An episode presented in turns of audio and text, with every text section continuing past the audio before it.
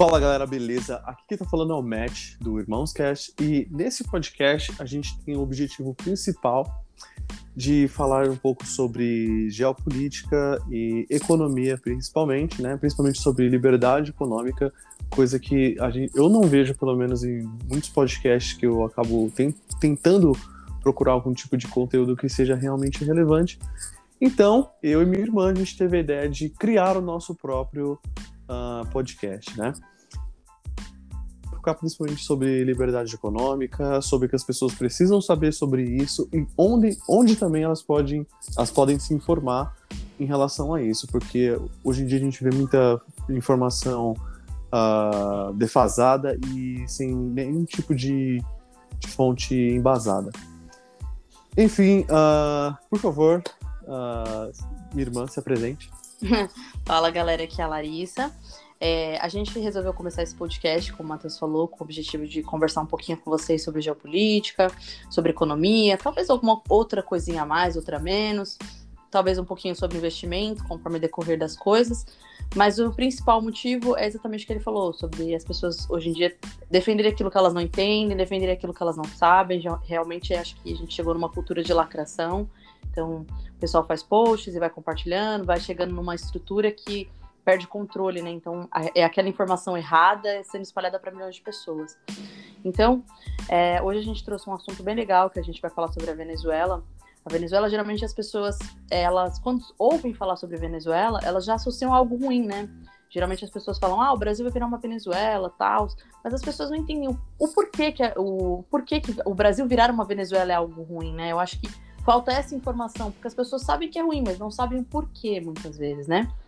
Então, aonde que as coisas começaram a dar errado? Como que o país, que na época, na década de 70 e 80 era um dos mais ricos do mundo, né? Um dos países mais prósperos, se tornou um fracasso que acumula uma hiperinflação gigantesca, que a gente inclusive vai falar sobre. Mas é que no final dos anos 70, enquanto o Brasil, a Argentina, o Chile, eles viviam sobre regimes militares nessa época, né? A Venezuela desfrutava de liberdade econômica, de prosperidade. De fato, a Venezuela nessa época ela tinha um dos, uma, um dos maiores PIB per capita do mundo. E ela atraía não só os imigrantes da América Latina, mas ela atraía, ela atraía os europeus, como o pessoal da Espanha, de Portugal. A Venezuela era praticamente o vizinho rico do Brasil, né, Matheus? Exatamente. E como ela, ela, era nosso vizinho rico naquela época, né? Porque a Venezuela era um país muito bem desenvolvido. E como você mesma disse, tinha uma economia muito aberta.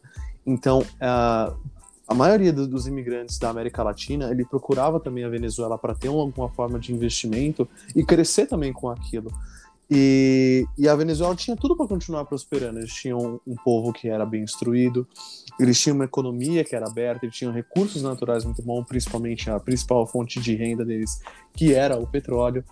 E, uh, bom, e isso basicamente era uma coisa muito atrativa para o mundo inteiro, né? Principalmente para a América do Norte no período da década de uh, ah, 40 até os anos 70. É, mas não foi no dia, no do dia para noite que isso se tornou um pesadelo, né? Na verdade, o governo venezuelano ele teve muito tempo e muitas advertências para mudar a trajetória do país, né? Mas ele escolheu aquele velho caminho, né, que a gente já conhece, falsas promessas, que já arruinou a economia de muitos países pelo mundo, né? A gente pode citar Cuba, pode citar a Coreia do Norte dentre outros, né? Mas hoje a Venezuela não só vive um caos econômico, como é um dos países mais violentos do mundo. Poucas pessoas sabem disso. Em termos de homicídio, um índice 30% maior do que o do Brasil. Se vocês acham o Brasil perigoso, não queiram pôr os pés na Venezuela. Mas como que um país tão rico, eu fico me perguntando, né? Acho que a maioria das pessoas se pergunta, como que um país que era tão próspero na década de 70 se tornou, tipo assim, era, era o país mais rico e como que ele se tornou esse país mais rico, né? Como que ele chegou nessa prosperidade econômica?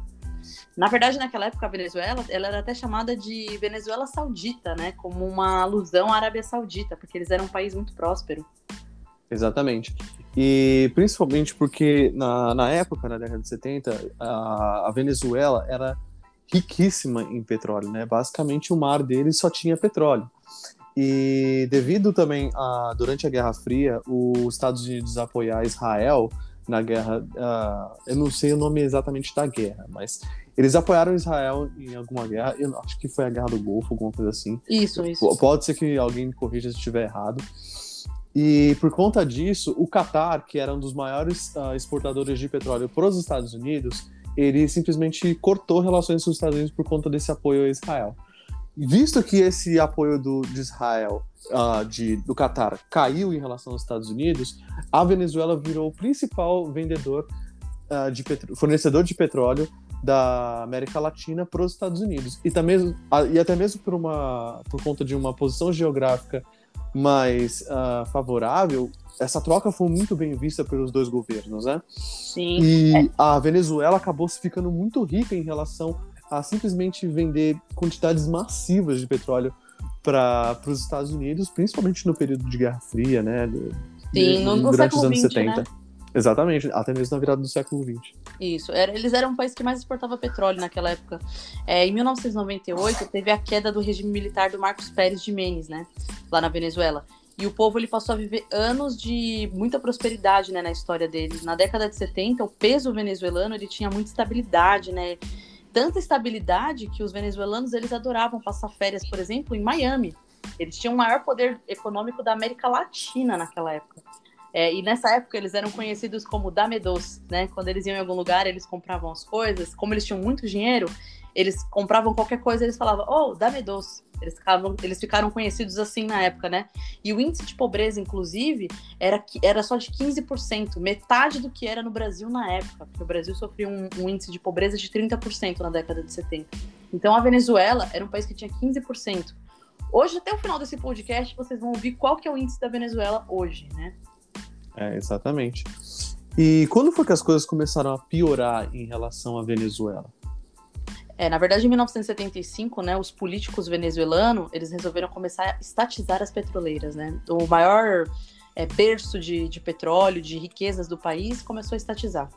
E aí o lucro sobre a venda do petróleo, ele saiu do poder da iniciativa privada e foi direto para a mão de quem? De quem sabe gastar muito bem, né? O governo. E aí eles começaram a gastar como se não tivesse amanhã, né? Época de bonança, criaram diversos programas assistenciais para gastar o dinheiro público, porque político é assim, né? Quando eles, quando eles pegam dinheiro, o negócio deles é eleição e reeleição. Então, para eles garantir eleição e reeleição, dê, de, dê a César o que é de César, né? Então, dê ao povo o quê? O dinheiro. Exatamente. E uma coisa que muita gente não entende, e o próprio exemplo da Venezuela é um exemplo claro disso, né?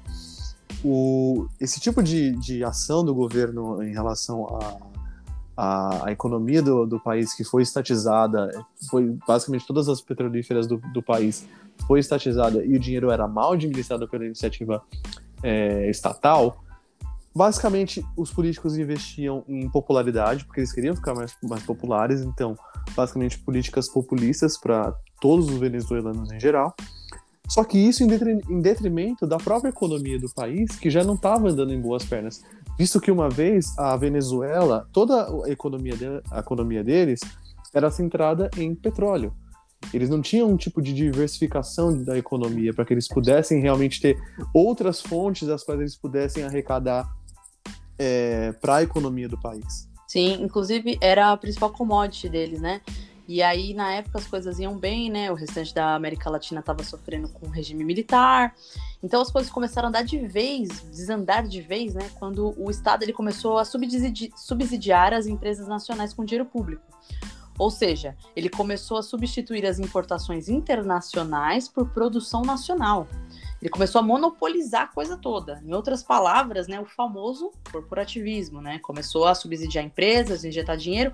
E quando você injeta dinheiro em empresa, é, numa empresa nacional, quando o governo faz isso, ele acaba tendo mais poder de decisão. Então, na verdade, não é a empresa que decide as coisas. Na verdade, quem decide é o governo, né? Porque se o cara vai lá e injeta 70% do que a empresa lucra, então quem que vai tomar, fazer as tomadas de decisão? O próprio governo, né? Então, a partir daí, começou muito intervencionismo, começou a dificultar bastante a importação internacional, começou a regulamentar tudo, tarifar. É, até as cotas para importação naquela época começaram a ficar muito alta. Então, o resultado a partir daí começou o quê? Corrupção, ineficiência na produção de produtos de bens de consumo, aumento de gastos públicos, e nessa mesma época eles sofreram bastante com a queda do preço do barril de petróleo, porque muitos outros países começaram a descobrir berços de petróleo, né?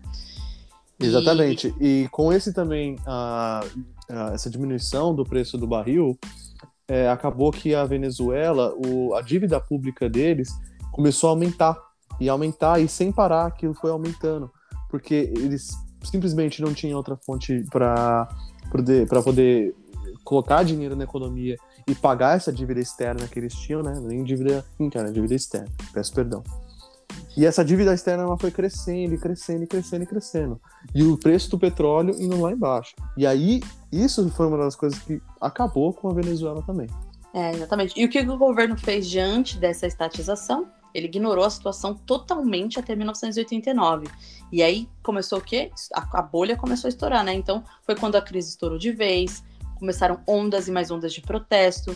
É, nessa época, os protestos na Venezuela, eles ficaram conhecidos como El Caracos, né?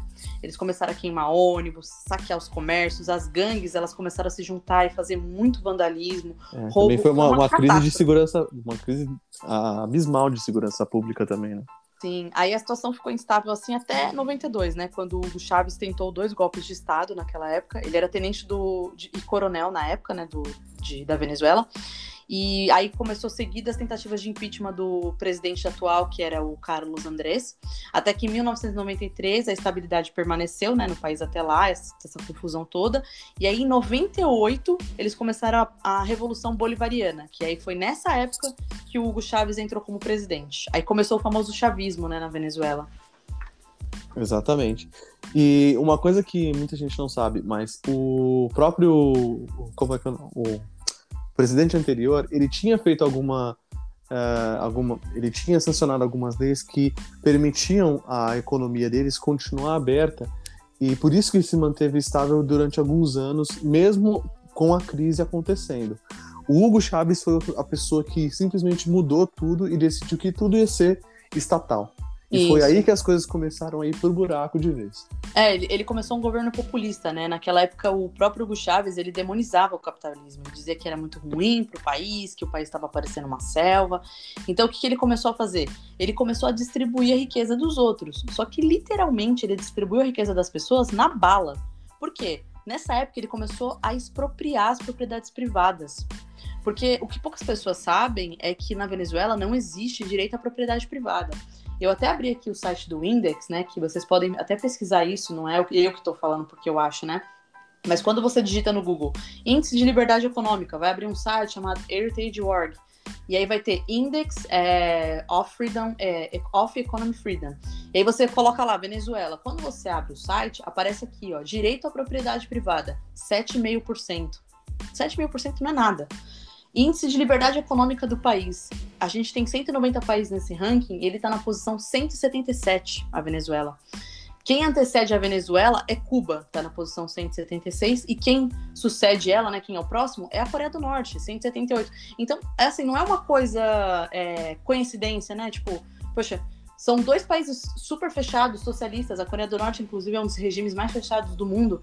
Eles têm a própria TV estatal, é, canais de rádio, a internet lá é super limitada, o país é um regime realmente comunista fechado. Então, parece que não é coincidência, né? A Venezuela está entre o pior e o menos pior, ou o pior entre os dois, não sei nem te dizer. É, Mas exatamente. é um índice que qualquer um pode pesquisar, gente. Então, assim, é... isso aqui não é liberdade econômica. Por exemplo, se você for olhar o Brasil, vocês pensam que o Brasil não está muito atrás disso. O Brasil está na posição 143. É, o direito à propriedade privada no Brasil é de 55%. Agora eu vou falar para você um país que não é um dos primeiros, ele está no top 20, que é os Estados Unidos. Ele está na posição 20 no ranking e ele tem o direito à propriedade privada de 80%. Então é muito alto. Praticamente ele, aqui você tem o direito da, da propriedade privada garantido. Por isso que é um país que chama tanto atenção para investir em real estate, né? Porque você consegue preservar o direito da propriedade privada, né? Exatamente. E uma coisa que eu vou até quebrar aqui um mito, que muita gente tem isso na cabeça e eu não sei o motivo que as pessoas têm disso. Muita gente acha que a imigração ela acaba quebrando um país, mas durante a década de 70, todo venezuelano que foi inteligente, ele saiu da Venezuela e migrou para outros países. Quando ele viu o primeiro sinal de crise, ele viu que, principalmente na década de 90, que foi quando o Hugo Chávez assumiu o poder, então, muita gente tem esse pensamento de que ah, a imigração é o que quebra um país. Não é a imigração que quebra um país, é o próprio Estado que é mal administrado, que tem pessoas ruins lá, que foram colocadas às vezes pelo próprio povo, é que faz um país ir pro buraco. Exatamente, foi o que aconteceu, né? O, o, Hugo Chaves começou a tirar o dinheiro das pessoas, né? Expropriar as, as propriedades, comércios. Então ele meio que tirou a riqueza das pessoas na bala, né? E aí você tira de uma pessoa a riqueza de uma pessoa que sabe administrar aquilo e dá na mão do Estado. O Estado não sabe administrar dinheiro. A gente vê pelas empresas estatais que a gente tem no Brasil. Então, naquela época, né, voltando ao assunto, ele prometeu que ele não ia estatizar os canais de TV, que ele iria é, abrir capital estrangeiro, e não foi nada disso que aconteceu, né? Exatamente. Na verdade, ele, ele inclusive, o, o Hugo Chaves, ele ajudou a financiar o narcotráfico, né? Ele financiou terrorismo islâmico, é, era canetada e emissão monetária para todo lado. Tem uma imagem, inclusive, que é bem popular, que é um, um bolo de, de, de, papel higiênico, né? Um rolo de papel higiênico, e do lado tem várias notas, né? Dos, dos pesos boliviares e dos pesos venezuelanos. E as pessoas falavam, né, que naquela época lá valia mais a pena você limpar, se limpar com as próprias notas de dinheiro do que comprar o próprio papel higiênico, né? Porque a inflação era tão grande que eles, eles tinham uma hiperinflação naquela época, se eu não me engano, já já estava quase em 10 mil por cento. Exatamente. E o, basicamente, após a morte do, do Chaves, né, que inclusive morreu. Foi em 2013. É, em 2013 o Nicolás Maduro, ele simplesmente manteve o mesmo tipo de governo que o Hugo Chávez.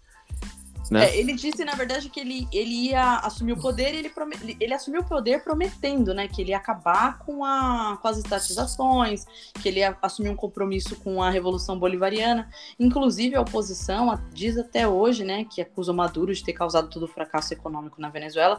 Eu não acho que ele causou o fracasso, eu acho que ele só continuou, né? Ele perpetuou o fracasso.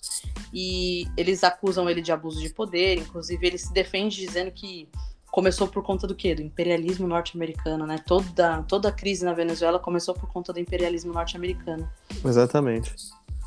Teve até um correspondente da Globo News, inclusive, que disse que o Maduro é conservador.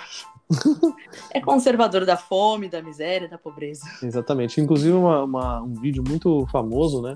Em que ele está em Istambul, na Turquia, né, comendo do bom e do melhor, enquanto o povo dele passava fome, né, no país, né. É, Pessoas simplesmente como... morrendo de fome e comendo carne podre enquanto ele estava, né, viajando. É, exato. Eu sempre falo, né, que é capitalismo para quem governa, socialismo para quem vive. Geralmente quando você pergunta para um socialista se ele fosse embora do Brasil, para onde ele iria? Eles falam Estados Unidos, Austrália, é, Suíça. Mas é engraçado que ninguém nunca fala, ah, eu iria para Cuba, eu iria para Argentina, né? É tipo assim. É, exatamente. É estranho, né? Então. E aí a Venezuela enfrenta esse problema da fome desde 2013, né? Eles passam por uma inflação muito grande, isso gerou muito problema no país. Em 2019, né, por exemplo, as pessoas não sabem disso, né? Mas o salário do venezuelano em 2019, convertido para reais, era exatamente 12 reais. Nessa época a inflação chegou a bater 10 mil por cento falei que foi lá em cima, lá na época do, do Chaves, mas foi na época do, do Maduro que a inflação bateu 10 mil por cento. Hoje a inflação na Venezuela, inclusive, aqui no site do Index mostra, é de 19,906 mil por cento, quase 20 mil por cento. Ou seja, Exato. o dobro, né? Então, pouco tempo. Então, pouco tempo. E o que, que eles estão fazendo agora para poder driblar a, a, essa crise que o, que o país deles, essa crise econômica tão grande que está acontecendo? É, inclusive, deixa eu comentar uma coisa interessante aqui, antes da gente falar sobre isso, que as pessoas, o que as, poucas pessoas sabem é que a crise na Venezuela é tão grande que uma cesta básica, uma cesta básica é o mínimo que uma pessoa precisa para sobreviver, né? Ela custa 289 dólares. Dólares, gente. 280, quase 300 dólares. Aí se você converter isso com um dólar é quase 5 reais, quanto que dá? Quase 1.500, mais ou menos, reais. O que é um absurdo, né? Porque a maioria dos venezuelanos, eles não podem pagar 200, quase 300 dólares numa cesta básica de alimentos, né? E o engraçado é que antigamente a Venezuela, ela recebia muitos imigrantes e hoje é ao contrário, né? As pessoas estão cada vez mais saindo do país, né? Muitas pessoas vão para o Brasil por conta da, da proximidade geográfica, da cultura, né? Mas os luso-venezuelanos, que eram os filhos e netos de portugueses, né, da, que migraram para a Venezuela uhum. na época da prosperidade, eles já deixaram o país também, inclusive. E eu não sei se você sabia, mas a Ilha da Madeira, Matheus, na época, na década de 70, ela era um dos países mais pobres. Hoje, a Ilha da Madeira, lá em Portugal, eles têm um PIB per capita de 19 mil euros. Enquanto que a Venezuela, o PIB per capita da Venezuela é de 1.500 euros, cara. Então você pensa, né, o país consegue se, se recuperar, porque se um país como a Ilha da Madeira era tão pobre, como será que eles conseguiram driblar isso, né? Como que, que eles fizeram? O que, que você acha que a Venezuela, voltando ao assunto que você me perguntou, o que você acha que a Venezuela fez, está fazendo, né, para driblar toda essa crise? Nada. Não, então, porque na verdade não é nada, né? Eles começaram a usar as criptomoedas. Eles, Ah, eles são o terceiro país do mundo que mais usam as criptos em é, transações internacionais. O governo do, do Maduro, inclusive, ele criou a própria cripto dele. Seria bom você investir nela, Ah, que tá ganhando bastante espaço lá é, na, eu, na eu Bolívia. quero, eu quero ver quem é que vai, vai investir na, na, na cripto É. deles aí? Porque o negócio Então, tá triste. Enquanto isso, o, o boliviário ele acaba perdendo mais valor ainda, né? O Estado ele já usa a criptomoeda, por exemplo, para obras de infraestrutura, programas sociais. A oposição já falou, a Petro vai se tornar inválida se o Maduro cair do poder. Porque será, né? Tipo assim, hiperinflação, falta de confiabilidade de outros países. Mas eles já estão usando bastante, né? Os venezuelanos eles já estão usando bastante Bitcoin. Eles, inclusive, começaram a trocar os boliviários por Bitcoin cerca mais ou menos de 3,5 trilhões de, de já foram trocados por bitcoins lá. E hoje, né? Na verdade, esse, esse dado que eu vou falar agora para vocês, que eu recebi hoje aqui, é, a Venezuela hoje ela enfrenta uma, um índice de pobreza de 96,2%. Isso também vocês podem achar na internet. E 79% da população vive em situação de miséria. O que é mais irônico, né? Porque na década de, de 20, né, eles eram um dos, um dos maiores países do mundo, um dos maiores exportadores de petróleo, e hoje eles sofrem com o quê? Exatamente com a falta do combustível e os itens básicos, né? É, exatamente. E uma coisa que, que me intriga também é. Isso é uma coisa também que acho que muita gente não, não sabe, né? O pessoal que acaba que não acompanha. Tem muita gente se arriscando agora, ah, às vezes embarca, em mini embarcações, para migrar da Argentina para o Brasil. Eles estão indo principalmente para o Rio Grande do Sul e para o Paraná. né? Por conta Mas- da crise econômica também, por conta do, do, populi, do governo populista que está sendo instalado lá. É, o Alberto Fernandes tá, tá pegando bem o gancho da Venezuela, né? E a gente falou bastante sobre tudo isso agora, mas como que a gente faz para criar toda essa riqueza, né? Tipo assim, como que um país que era tão próspero se torna um país pobre por conta da estatização? É, eu vou citar um exemplo aqui que, que é clássico, né? Que são os países nórdicos, que provavelmente vai ser o assunto do nosso próximo podcast. Mas no mais, assim, para você criar riqueza, o que, que eu diria, né? Primeiro, livre mercado, você abrir o mercado para ter concorrência, né, livre concorrência, o direito da propriedade privada para as pessoas, porque não é justo um cara ir lá, montar um comércio, prosperar e vir o governo do nada e falar assim, olha, sua propriedade não é mais sua, é minha, expropriar a propriedade do cara. Não é assim que funciona. Mas em outras palavras, né, que a gente sempre fala que é o capitalismo, né? Que as pessoas insistem em dizer que é algo ruim, mas eu acho que as pessoas não sabem muito bem a diferença entre capitalismo e capitalismo de compadrio, né? Que é o famoso corporativismo. Inclusive, as pessoas acham que o Brasil, por exemplo, é um país 100% capitalista, mas não é. O Brasil tem um braço muito grande socialista, eu acho que até por conta de interesses políticos. Eu acho que os políticos no Brasil, mesmo aqueles que querem alguma mudança, eles acabam cedendo ao corporativismo por conta de eleição e reeleição. A gente vê o clássico Dória, né? Que ele já está começando com muitas medidas populistas no, em São Paulo. Exatamente. Mas é exatamente isso. Então as pessoas elas não, não entendem essa diferença. Quando você tem capitalismo, você tem livre mercado, é, você tem uma economia liberal. Agora o capitalismo de compadre, que é o famoso corporativismo, é quando as empresas, é, o Estado, ele começa a injetar muito dinheiro nas empresas é, que né, são privadas, entre aspas. Então começa aquele monopólio, né? Então, olha, eu vou investir dinheiro, por exemplo, na Friboi, aqui eu vou injetar 70% do lucro de vocês, vai ser o que, eu, o que eu vou injetar aqui, mas eu tenho maior poder de decisão. Então, como que outras empresas vão competir com uma empresa que é subsidiada pelo governo? Fica muito difícil, né? Eu acho que praticamente fica impossível, né? Mas o que, que você acha que a gente pode levar de aprendizado com tudo isso? Ah, principalmente que a, a liberdade econômica é um dos fatores que faz qualquer tipo de país, qualquer país crescer, né?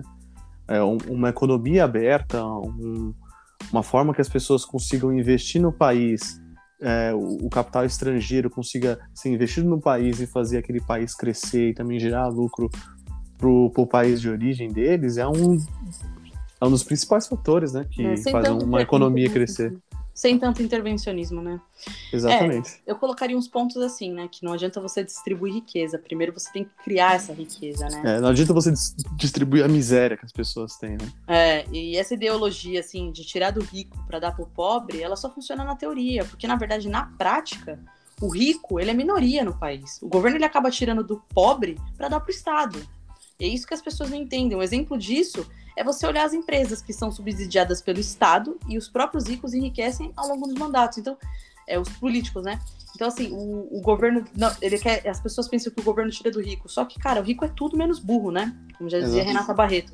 Então, o rico, se o, o Estado resolver é, tarifar ele, tirar a fortuna dele, né? Querer jogar um monte de imposto para cima dele, das duas, uma. Primeiro, ou ele pode tirar o dinheiro dele a hora que ele quiser, porque o rico ele tem advogado, ele tem contador, então ele tem como pegar o dinheiro dele, por exemplo, mandar para a Suíça. Se bem que geralmente as pessoas ricas elas mantêm mais a maior parte do patrimônio delas em outras moedas mais fortes, né? Geralmente rico mesmo, ele não mantém a moeda, o dinheiro dele na moeda local. E é. ou ele pode acabar se adaptando àquele imposto. Então, ele aumenta o imposto sobre os produtos que ele vende, ele demite alguns funcionários para poder continuar com o dinheiro em caixa. Então, na verdade, o rico ele acaba se adaptando ao que as, as, as ações monetárias do, do Estado. Quem não se adapta a isso é o pobre. Por exemplo. O pobre é, não tem escolha. Um exemplo disso também clássico, a gente pode ver pelo, pelo próprio Brasil, né? A, a tarifa do, do transporte público ela só aumenta a cada ano, sendo que o rico ele não usa transporte público. O rico ele tem carro, ele paga a gasolina dele lá, não importa o valor que seja né? E o que a gente viu é que às vezes o preço da gasolina é menor do que o preço de, de uma passagem de transporte público, o que é um absurdo. Exatamente. Por exemplo, é, a gente é um país que sofre muito com a fome, mas a gente tem impostos altíssimos sobre alimentos. Imposto de 29% sobre a carne, imposto de, 20%, de 16% sobre o arroz. Então são itens básicos, né? O cara que é rico, ele vai sentir uma diferença, mas não vai ser tão grande no bolso dele quanto no bolso de uma pessoa pobre. Como você citou o exemplo do combustível, o pobre geralmente ele, o, o, aumento do combustível não afeta ele só na, no fato dele ter que colocar combustível no carro dele, mas inclusive a passagem do ônibus acaba subindo porque o preço do combustível aumenta. E o combustível praticamente ele serve para tudo no país, né? A gente viu pela crise que teve quando os os caminhoneiros, resolveram parar, né? Tipo assim, o país realmente parou. Ninguém trabalhava, ninguém conseguia fazer nada. Por quê? Porque gerou uma crise muito grande. Então, eu acho que o rico ele acaba se adaptando, né? É, a tudo que acontece. Foi o que eu falei, o rico ele pode driblar o Estado, ele vai lá, manda o dinheiro dele para as Ilhas Cainã, manda o dinheiro dele para a Suíça, manda o dinheiro dele para um, um país de paraísos fiscais. Ele acaba não sendo tão afetado pela crise quanto a pessoa que é pobre. Por exemplo, é que eu ia falar para você, que o imposto de renda ele foi criado na época de Napoleão. Ele inicialmente foi um imposto criado para pessoas mais ricas, para taxar pessoas mais ricas. Só que teve uma época que teve uma crise e o governo resolveu passar isso para todo mundo, como medida temporária, né, segundo o governo. Só que não existe nada mais permanente do que medida temporária de governo. Então acabou que o imposto de renda hoje afeta já quem ganha dois salários mínimos. Se fosse ajustado à inflação, eu, se eu não me engano, eu acho que a pessoa teria que ganhar acima de 20 mil para pagar imposto de renda, né, para ser tributado pelo Estado. E devido a, tipo assim, diversas outras coisas, né, que o governo não se importa com as pessoas, não se importa com absolutamente nada, eles não fazem essa esse ajuste, né, do imposto de renda. Então acaba que afeta. Na verdade, agora, né, eles começaram com uma proposta para reajustar de 2 mil para 4 mil e pouco. Vamos ter que esperar, né, gente? Então, gente, era isso que eu queria falar para vocês. E só mais, um, só mais um comentário que eu quero fazer antes da gente encerrar. É, nesse podcast, a gente não tá querendo fazer ninguém virar ANCAP, tá? A gente está só mostrando pontos aqui para as pessoas se conscientizarem, principalmente sobre liberdade econômica, sobre também como que você pode aplicar isso em relação à sua vida. Uhum. Tá? Ninguém aqui está fazendo nenhum tipo de menção a pessoa virar um anarcocapitalista, tá? Inclusive, Pessoal. as pessoas podem pesquisar. Eu acho que as pessoas não têm que acreditar no que a gente está falando. Eu acho que as pessoas têm que fazer a própria pesquisa delas, né? Exatamente.